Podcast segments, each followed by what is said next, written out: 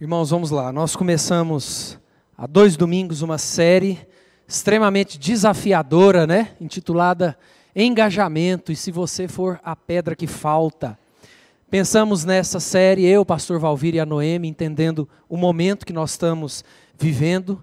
A ideia dessa série é meditarmos sobre a importância de nos envolvermos, de nos colocarmos à disposição para sermos cooperadores da obra de Deus seja na nossa casa, seja no nosso trabalho, seja na igreja, seja aonde for, né? engajamento é uma palavra que está muito na moda, principalmente falando de questões de redes sociais. Ela significa o envolvimento de uma ou mais pessoas é, em torno de uma causa. E aí pensamos nesse link com essa ideia, porque a nossa causa é uma só, que é o Evangelho. Então nós estamos aí há dois domingos meditando em alguns textos é, nessa, nessa ideia. E hoje eu queria convidar você a abrir a sua Bíblia em Atos, capítulo 17. Nós vamos ficar do versículo 1 até o versículo 9. Atos 17, do verso 1 ao verso 9. O texto está ali na projeção também, se você quiser acompanhar ali. Atos 17, do verso 1 ao verso 9. O texto diz assim: Tendo passado por Anfípolis e Apolônia, chegaram a Tessalônica, onde havia uma sinagoga de judeus. Paulo, segundo o seu costume, foi procurá-los e por três sábados arrazoou com eles acerca das Escrituras, expondo e demonstrando ter sido necessário que o Cristo padecesse e ressurgisse dentre os mortos. E este, dizia ele, é o Cristo Jesus que eu vos anuncio. Alguns deles foram persuadidos e unidos a Paulo e Silas, bem como numerosa multidão de gregos piedosos e muitas distintas mulheres. Os judeus, porém, movidos de inveja, trazendo consigo alguns homens maus dentre a malandragem, ajuntando a turba, alvoroçaram a cidade e, assaltando a casa de Jason, procuravam trazê-los para o meio do povo. Porém, não os encontrando, Arrastaram Jason e alguns irmãos perante as autoridades, clamando: Estes que têm transtornado o mundo chegaram também aqui, os quais Jason hospedou. Todos estes procedem contra os decretos de César, afirmando ser Jesus outro rei. Tanto a multidão como as autoridades ficaram agitadas ao ouvirem estas palavras. Contudo, soltaram Jason e os mais, após terem recebido deles a fiança estipulada. Eu queria que nós começássemos hoje falando de uma figura muito importante na história, na história do evangelho, do cristianismo, que é esse senhor aí chamado Abraham Kuyper, o holandês Abraham Kuyper. Creio que a maioria aqui já ouviu falar, provavelmente já leu é, escritos ou livros de Abraham Kuyper. Abraham Kuyper foi um ministro anglicano e ele teve uma formação teológica extremamente liberal. É, quando você lê um pouco da biografia dele, você vê até alguns fatos engraçados, engraçados entre aspas, né? trágicos, da sua formação tão liberal. É, ele conta, um certo livro conta de uma vez que ele chegou no seminário, na sala, e o professor que ia dar aula chegou e começou a aula falando assim: Eu decidi agora, de uma vez por todas, não acreditar mais nessa história de que Jesus ressuscitou e o povo aplaudindo e tudo mais. Então foi nesse nível é, liberal e tão antibíblico que Abraham Kuyper se formou.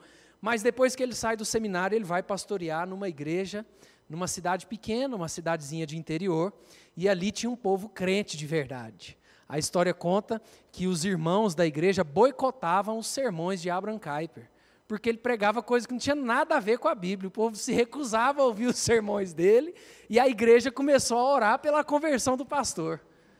Já pensou? Então os irmãos começaram a orar pra, pela conversão do pastor, boicotando os sermões dele. E ele conta né, é, que foi um momento ali de, de renovo espiritual para a vida dele, de muito aprendizado, de um relacionamento com Deus. Depois desse tempo pastoreando nessa cidade pequena, ele se muda para Amsterdã e ali tem uma grande ampliação do seu ministério, e é quando ele começa ou continua os seus escritos e ele consolida os seus escritos sobre cosmovisão cristã. Abraham Kuyper começou a trazer algumas ideias, como, por exemplo, o cristianismo tem resposta para todas as questões da nossa vida. Ou falando que a fé cristã precisa atingir todos os aspectos da nossa vida, da vida do homem, o aspecto político, econômico, familiar, de saúde, de estudos, de tudo. Porque ele começou a perceber que os cristãos estavam encarando a fé cristã aos encontros de domingo.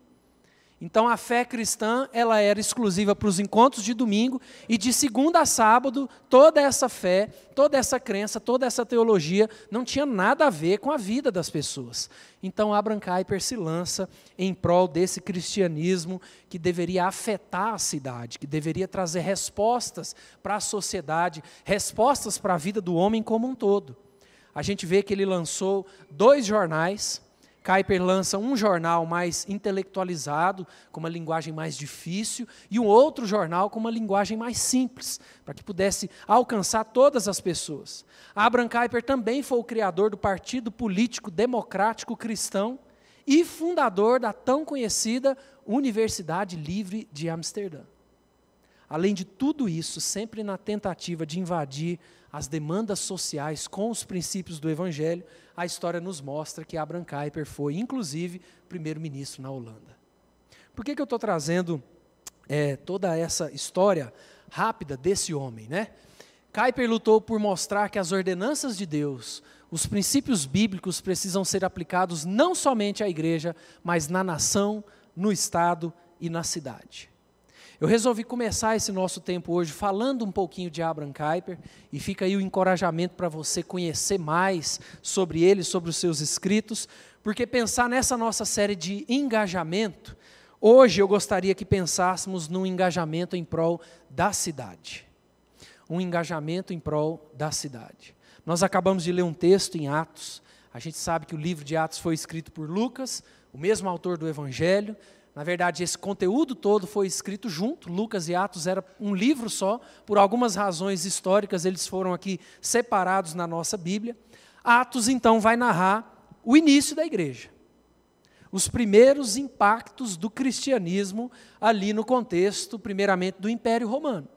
Se a gente tivesse tempo para olhar tudo que a gente tem em Atos, a gente vê que nos capítulos anteriores Lucas vem registrando a descida do Espírito Santo, o início da primeira igreja. Ele registra a perseguição pesada que veio sobre Jerusalém, sobre esses cristãos. Nós temos o apedrejamento de Estevão, nós temos a conversão de Paulo, o início do ministério de Paulo. E no texto que nós lemos, aqui no capítulo 17, juntamente com seus companheiros, nós vemos Paulo na sua segunda viagem missionária, atravessando cidades entrando nas sinagogas judaicas, pregando o evangelho de Jesus Cristo. Nesse capítulo 17, nós vemos Paulo e Silas chegando na cidade de Tessalônica. Eles já vinham de um tempo viajando, passando por outras cidades, e no texto que a gente leu, nós vemos eles chegando em Tessalônica. Tessalônica era uma cidade muito importante dessa época, era uma cidade portuária, era um centro de comércio.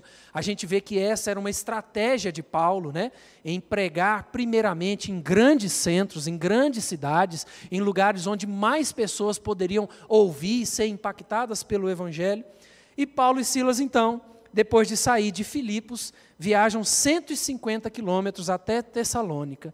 E esse texto vai nos trazer algumas consequências, algumas boas consequências de quando uma igreja se engaja em prol da cidade.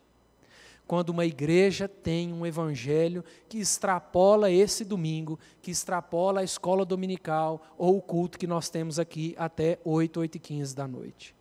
Primeira consequência que acontece, que existe quando nós nos engajamos em prol da cidade, é a conversão de pessoas. Pessoas se convertendo, pessoas conhecendo o Evangelho. Olha o que diz do verso 1 ao verso 4 do nosso texto. Está aqui, se você quiser acompanhar. Tendo passado por Anfípolis e Apolônia, chegaram a Tessalônica, onde havia uma sinagoga de judeus. Paulo, segundo o seu costume, foi procurá-los e por três sábados arrazoou com eles acerca das Escrituras, expondo e demonstrando ter sido necessário que o Cristo padecesse e ressurgisse dentre os mortos, E este, dizia, dizia ele, é o Cristo Jesus que eu vos anuncio. Olha o verso 4. Alguns deles foram persuadidos e unidos a Paulo e Silas, bem como numerosa multidão de gregos piedosos e muitas distintas mulheres. Paulo tinha esse costume de sempre procurar as sinagogas onde os judeus se reuniam, onde os judeus estavam ali é, conversando, arrazoando, né, como no nosso texto diz, para que através desses momentos de culto, de encontro ali, Paulo, através das Escrituras, pudesse demonstrar para aqueles judeus que Jesus Cristo é o Messias prometido e que era necessário que ele morresse e ressuscitasse. O nosso texto mostra que Paulo chega em Tessalônica e faz isso por três sábados seguintes.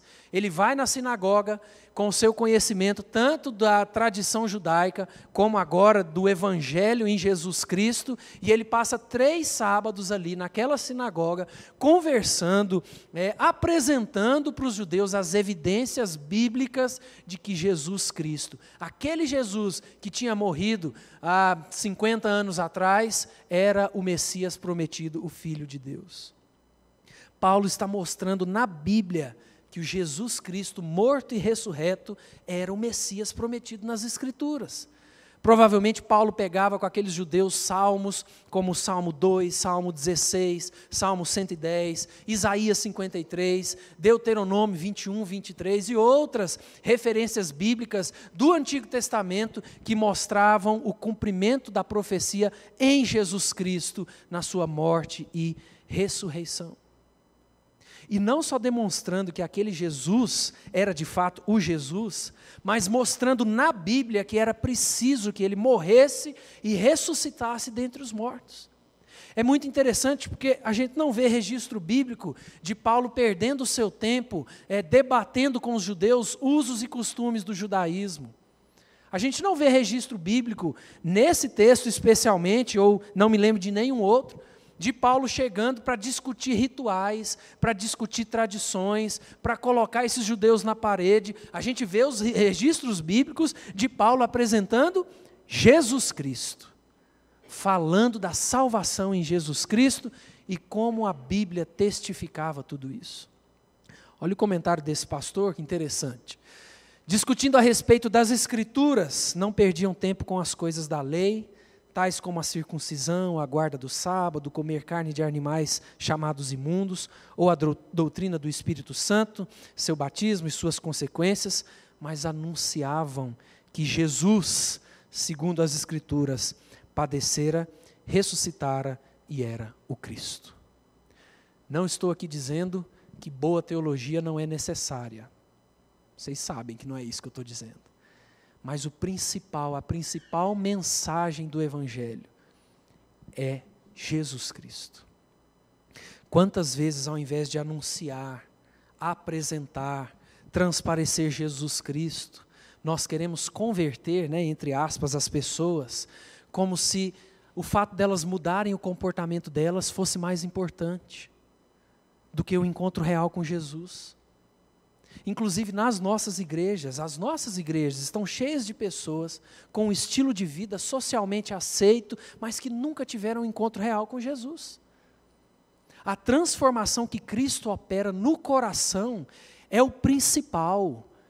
O, a transformação que o Espírito Santo faz no coração, tirando aquele coração de carne, tirando aquele coração de pedra e colocando um coração de carne, fazendo com que aquela pessoa conheça Jesus Cristo como Senhor e Salvador, isso é o principal.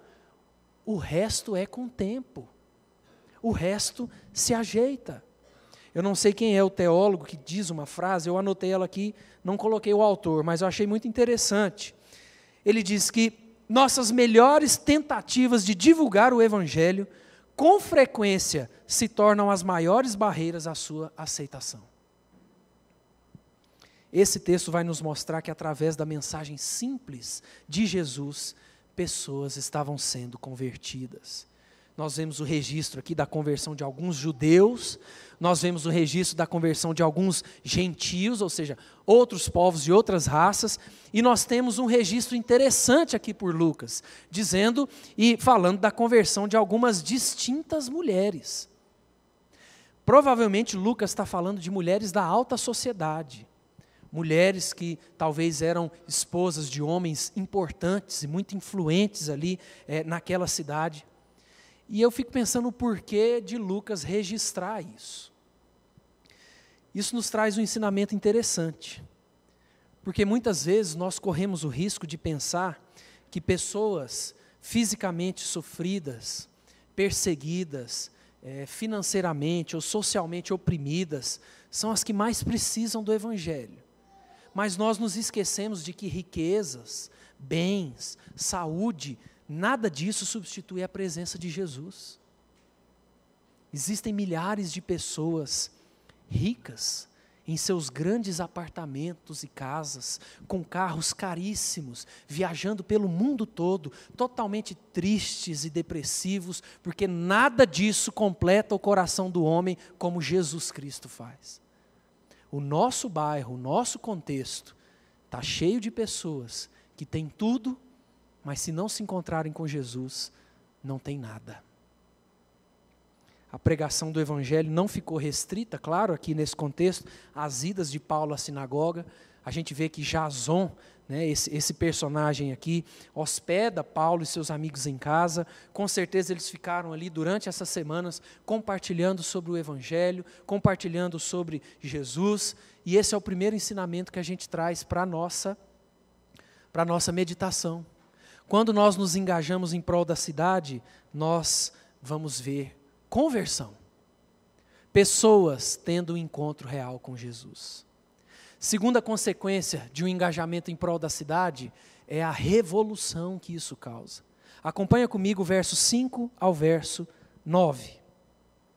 Lá do nosso texto.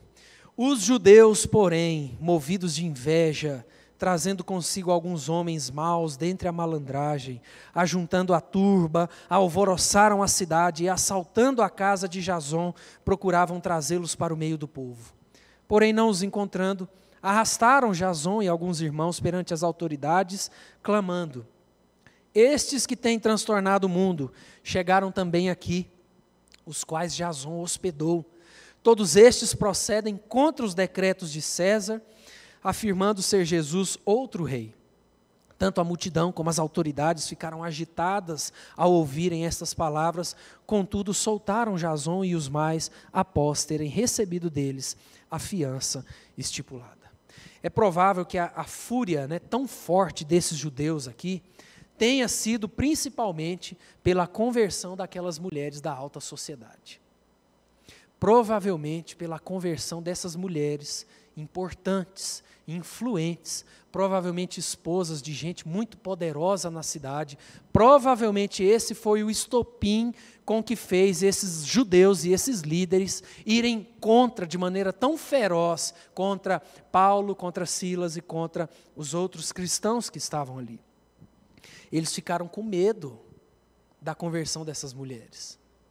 Eles ficaram com medo dessas mulheres influenciarem os seus maridos falarem do evangelho para os seus maridos. Eu assisti um filme essa semana que tem uma frase muito interessante.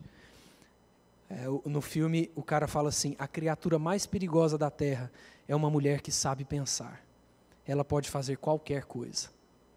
Agora, imagine uma mulher que pensa com a mente de Cristo. Imagina a influência dessas mulheres convertidas dentro de suas casas, com seus maridos, Imagine essa mulher com o coração transformado por Jesus. Com certeza, todos esses maridos também seriam alcançados pelo Evangelho, através do Evangelho que chegou com suas mulheres nas suas casas. Esses judeus, então, cheios de inveja, eles começam a instigar a cidade contra Paulo, Silas e os demais cristãos.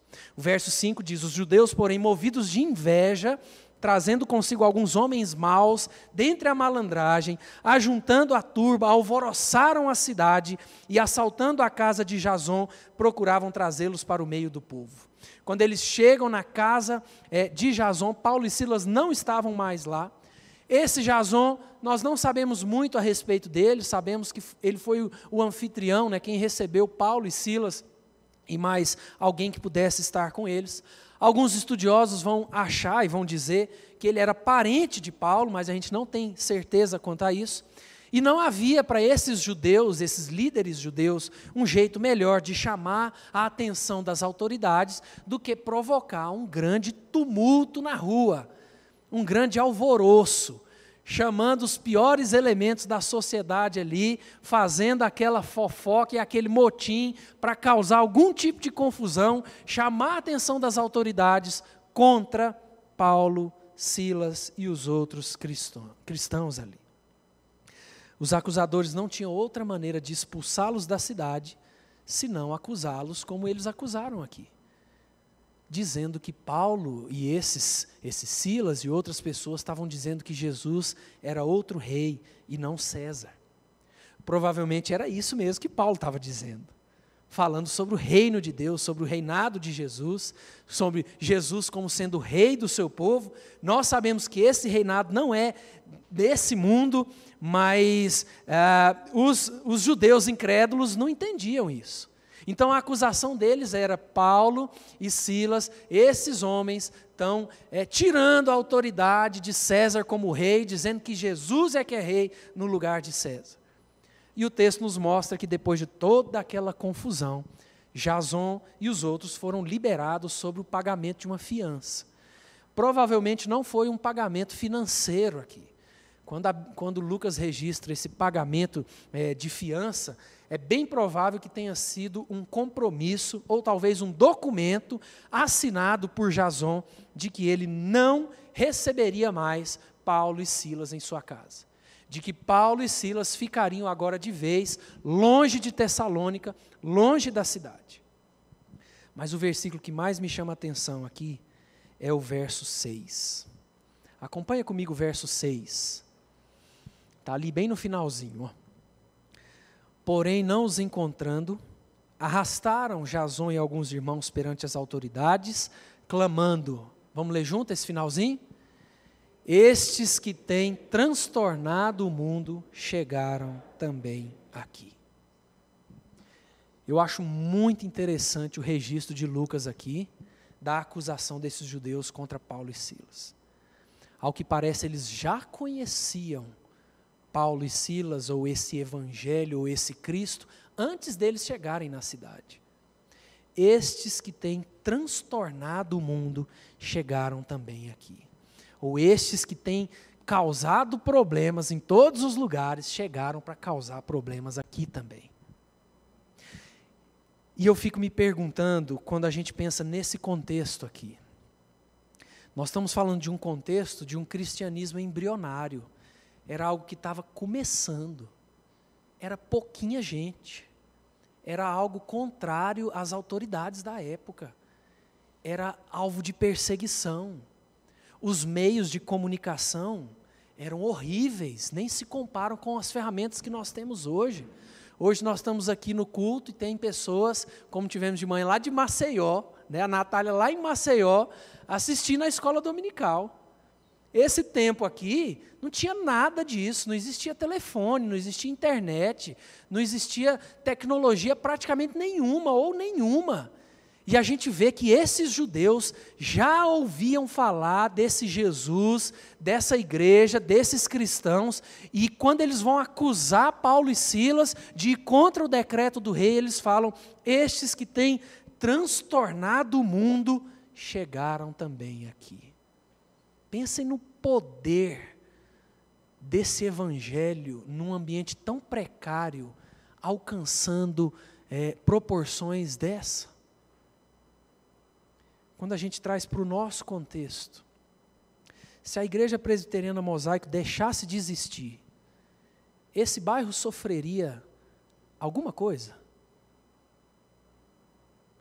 Nosso bairro sentiria a nossa falta se nós deixássemos de existir? Porque nós, com todas as ferramentas, todo o recurso que nós temos, toda a liberdade que nós temos de proclamar o Evangelho, nós não conseguimos revolucionar nem a nossa própria casa, nem o nosso casamento, nem a vida do nosso vizinho. A gente não sabe o nome do vizinho que mora do nosso lado. Quando uma igreja se lança para transformar a cidade, se engaja em prol da cidade, ela vai colher revolução. Tanto a boa revolução, que é gente transformada, famílias restauradas, relacionamentos curados, amarguras perdoadas, corações quebrantados, quanto também má revolução as perseguições, os ataques contrários, as calúnias, as tentativas de nos prejudicar. Mas eu quero lembrar os irmãos de dois textos. 1 Pedro 4, 15 e 16, Pedro diz: Não sofra, porém, nenhum de vós como assassino, ou ladrão, ou malfeitor, ou como quem se intromete em negócios de outrem. Mas se sofrer como cristão, não se envergonhe disso, antes glorifique a Deus com esse nome. Olha o que diz em Filipenses 1, 29. Porque vos foi concedida a graça de padecerdes por Cristo e não somente de crerdes nele. Irmãos, concluindo tudo isso, nós precisamos resgatar os princípios que homens como Abraham Kuyper implantaram. De que o Evangelho tem resposta para todas as áreas da nossa vida que o Evangelho precisa nos transformar como um todo. A nossa área espiritual, emocional, financeira, relacional, familiar, tudo na nossa vida precisa ser transformado pelo Evangelho. É por isso que, como eu tenho dito aqui, nós já temos conversado, não existe esse negócio de santo e secular. A gente vem com esse ranço, né? Muitas vezes. É, pessoas encontram comigo e falam assim: qual é o seu trabalho secular? E eu, nenhum, né? De ninguém. Porque depois que nós tivemos o encontro com Jesus, tudo na nossa vida é santo. Tudo na nossa vida diz respeito ao Evangelho. Tudo na nossa vida diz respeito a Jesus. E nós precisamos nos engajar em prol da nossa cidade. Nós precisamos sair do evangelho resumido às nossas próprias reuniões, aos nossos próprios encontros e começar a pensar e colocar em prática estratégias que vão levar esse evangelho para fora daqui. Se nós não lutarmos por justiça, por exemplo, ninguém vai lutar. Se nós, como cristãos, não lutarmos e não ocuparmos lugares na política, na educação, na mídia, nos esportes, nas empresas, nas escolas, nos bairros, outros ocuparão. E é o que nós temos visto. Quando os missionários americanos, europeus vieram para cá, o que, que eles fizeram? Eles plantaram duas coisas para estarem no coração da cidade: uma escola e um hospital. Geralmente era essa estratégia: uma escola, um hospital e uma igreja. Eles chegavam para dominar a cidade, né? falando dessa palavra não de maneira pejorativa. Eles chegaram para influenciar, a cidade como um todo. Constrói um hospital, vamos cuidar da, da saúde desse povo. Constrói uma escola, vamos trazer educação para esse povo. Tudo isso motivado pelo Evangelho se a igreja não for exemplo de conduta no trabalho, na família, com os vizinhos, com os amigos, então, irmãos, o nosso evangelho é inútil. Nós precisamos nos engajar em prol da cidade. Quero terminar com duas lições práticas para a nossa vida, dois desafios. O primeiro deles é que a igreja presbiteriana mosaico precisa abençoar esse bairro. Nós precisamos pensar nisso, sofrer por isso e trabalhar por isso. É dessa mentalidade que vem as ideias, como já tivemos, que a pandemia meio que atrapalhou, né? Quando nós fazíamos o fim de tarde. O pastor Walter estava aqui, a gente ia ali na quinta-feira, fim de tarde, para frente da igreja, tocar um violão, conversar, tinha um bolinho, um café, pessoas paravam. Quem vinha aqui via como as pessoas paravam no carro, naquele trânsito de fim de tarde, olhavam para a gente, olhavam. Eu tinha certeza que 90% daquelas pessoas era a primeira vez que elas viam que isso aqui era uma igreja. Uma vez nós fomos comer uma pamonha nessa pracinha aqui, eu e o William Júnior. Chegamos lá, antes de uma reunião, pedimos uma pamonha e o William falou assim: Você conhece a igreja ali? Ele, uai, que igreja? Está aqui do lado, né? Eu já. A igreja presbiteriana mosaico. Você... Ah, rapaz, direto vem gente comprar pamonha aqui e pergunta se essa igreja funciona. Meu Deus do céu. Nós precisamos pensar em estratégia para abençoar o bairro. Quando nós fizemos o mosaico de dicas aqui, que o William Júnior nos ajudou com isso, trouxemos os melhores professores da cidade para dar dicas para o Enem. Quando a gente abre a nossa estrutura para abençoar a cidade. Mas nós temos, irmãos, muito mais a oferecer. E nós precisamos nos engajar. Venha, por exemplo, para o musical de Páscoa. Coloque na sua agenda. Vamos juntos ali na pracinha, vamos fazer amizade com esse povo. Vamos conhecer as famílias.